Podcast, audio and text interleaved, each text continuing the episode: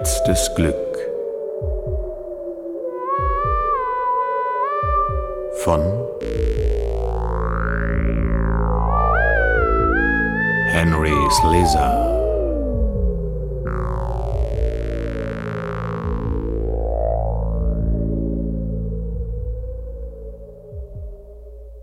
Eva spürte die Veränderung in ihm, wartete jedoch in katzenhafter Zufriedenheit ab, bis Walter die Sache selbst zur Sprache brachte. Sie rollte sich auf dem Fußboden zusammen, neben der Couch, auf der er steif saß, und rauchte eine kleine braune Zigarette. Sie zog eine seiner Socken aus und rieb sein Fußgelenk.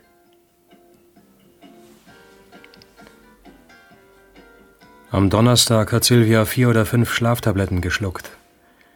Hinterher sagte sie, sie habe sich geirrt, habe gedacht, es handle sich um Aspirin.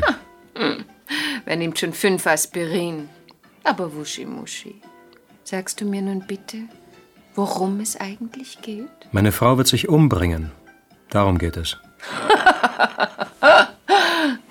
Im Ernst? Eva, glaubst du, ich würde über sowas Witze reißen? Weißt du, was das bedeutet? Wir müssen den Plan mit dem Wagen nicht durchziehen. Die riskante Sache mit der Bremse. Wir können auf den ganzen verdammten miesen Mord verzichten. Aber Wuschi Muschi, sag das Wort nicht. Wie kannst du es wagen, in meinem Haus sowas auszusprechen? Wer weiß, wer dich hört. Du weißt, wir haben uns versprochen, nie hm, hm zu sagen. Wir reden seit sechs Monaten mehr hm, hm. Jetzt hm, die arme Silvia sich vielleicht selbst. Die arme Silvia? Ja, es sieht schlimmer aus, als ich dachte.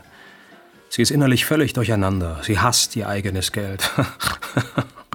Ein schöner Witz, was? Sie hasst das Geld, das ich so liebe. Geld zu hassen, da muss man schon verrückt sein. Vielleicht geht sie deshalb zum Psychiater, weil sie verrückt ist. Sie ist unglücklich.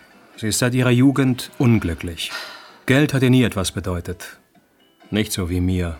Und mir. Man weiß natürlich nie, wann sie es tut. Wann sie es nochmal versucht. Vielleicht nächste Woche. Vielleicht nächstes Jahr. Vielleicht auch erst in zwei Jahren. Der Psychiater konnte mir keine Voraussage machen. Hängt eben alles davon ab. Davon, wie unglücklich sie ist? Dann mach sie unglücklich. Wuschi Muschi. Tja, toll, großartig. Und was ist mit dem Geld, dem Testament, der Erbschaft? Hm? Ich hänge am seidenen Faden. Nein, ich will die arme Frau ja nicht unglücklich machen. Ich mag sie, Eva. Das arme, bedrückte Geschöpf tut mir ehrlich leid. Hm. Das gefällt mir so an dir. Du bist ein Mensch mit Herz. Mir bleibt also nichts anderes übrig, als ihr die Überdosis Schlaftabletten zu geben. Der Psychiater wird aussagen, dass eine solche Tat zu ihr passt. Und dann ist alles gelaufen. Als Walter nach Hause kam, schlief seine Frau bereits. Er betrachtete sie, und ihre Unschuld rührte ihn. Und nach zwei schlaflosen Nächten hatte er seine Meinung geändert. Ich bringe es nicht fertig.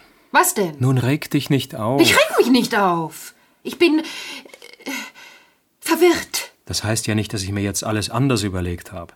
Ich bringe es nur jetzt nicht über mich in diesem Augenblick.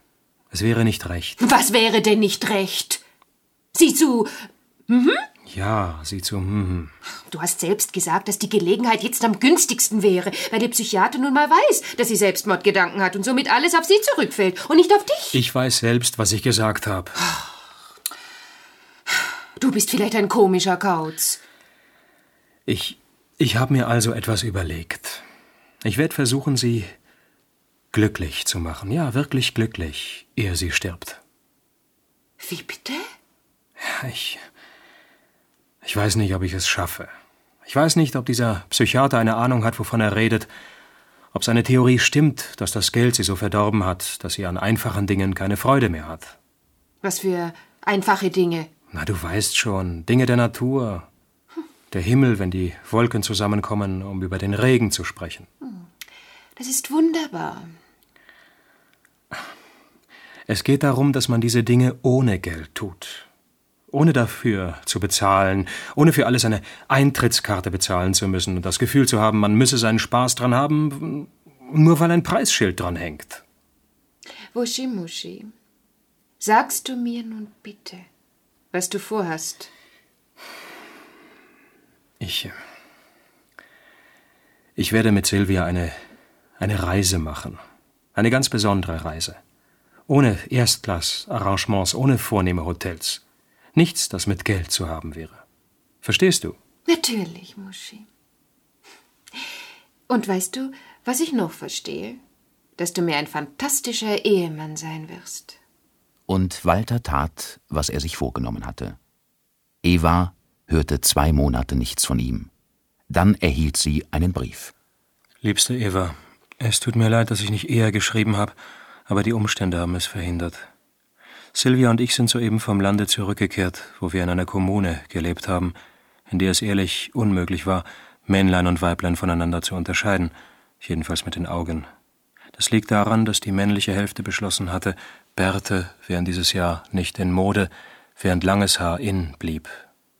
Silvia unterscheidet sich völlig von der Frau, die vor zwei Monaten mit mir ins große Abenteuer aufbrach. Eva, ich kann dir jetzt nicht alles erzählen, für einen kompletten Bericht ist später noch Zeit. Du brauchst im Augenblick nur zu wissen, dass ich getan habe, was ich für richtig hielt, dass ich tat, was ich meiner Meinung nach tun musste. Jetzt ist alles vorbei, und Silvia und ich sind zurück. Sie ist ein anderer Mensch geworden, ein viel glücklicherer Mensch. Doch ich wollte dir sagen, dass ich mich nicht geändert habe, nicht im Hinblick auf die Dinge, die mir wichtig sind. Du weißt sicher, was ich meine. Rechne also erst in ein paar Tagen mit mir, den Grund wirst du bald erkennen. Bis dahin schicke ich dir liebste Grüße und vergiss nicht, diesen Brief zu verbrennen. Dann folgte die Unterschrift und dann noch ein Satz. Verbrennen, habe ich gesagt. Worauf wartest du noch? Eva verbrannte den Brief. Und genau eine Woche später las sie vom tragischen Tod der Millionenerbin, wie es die Zeitungen formulierten.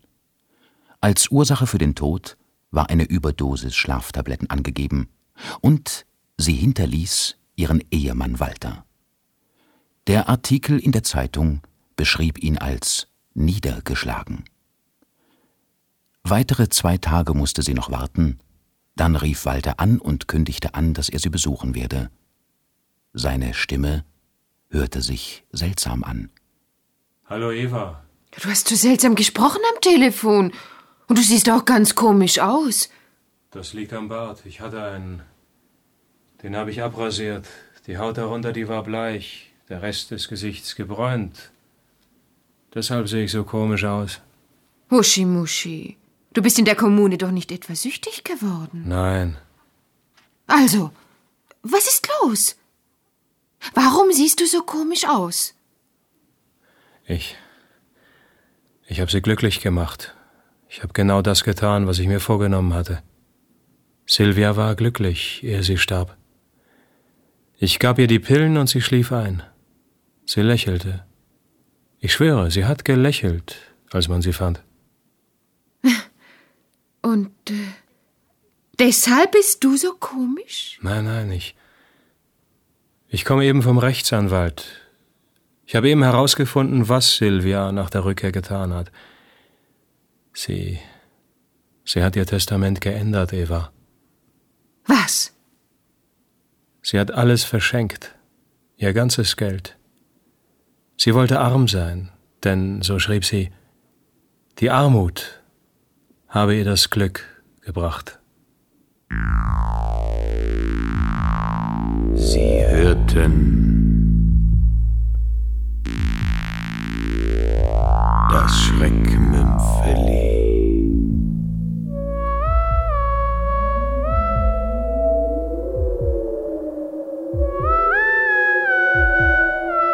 Letztes Glück. Von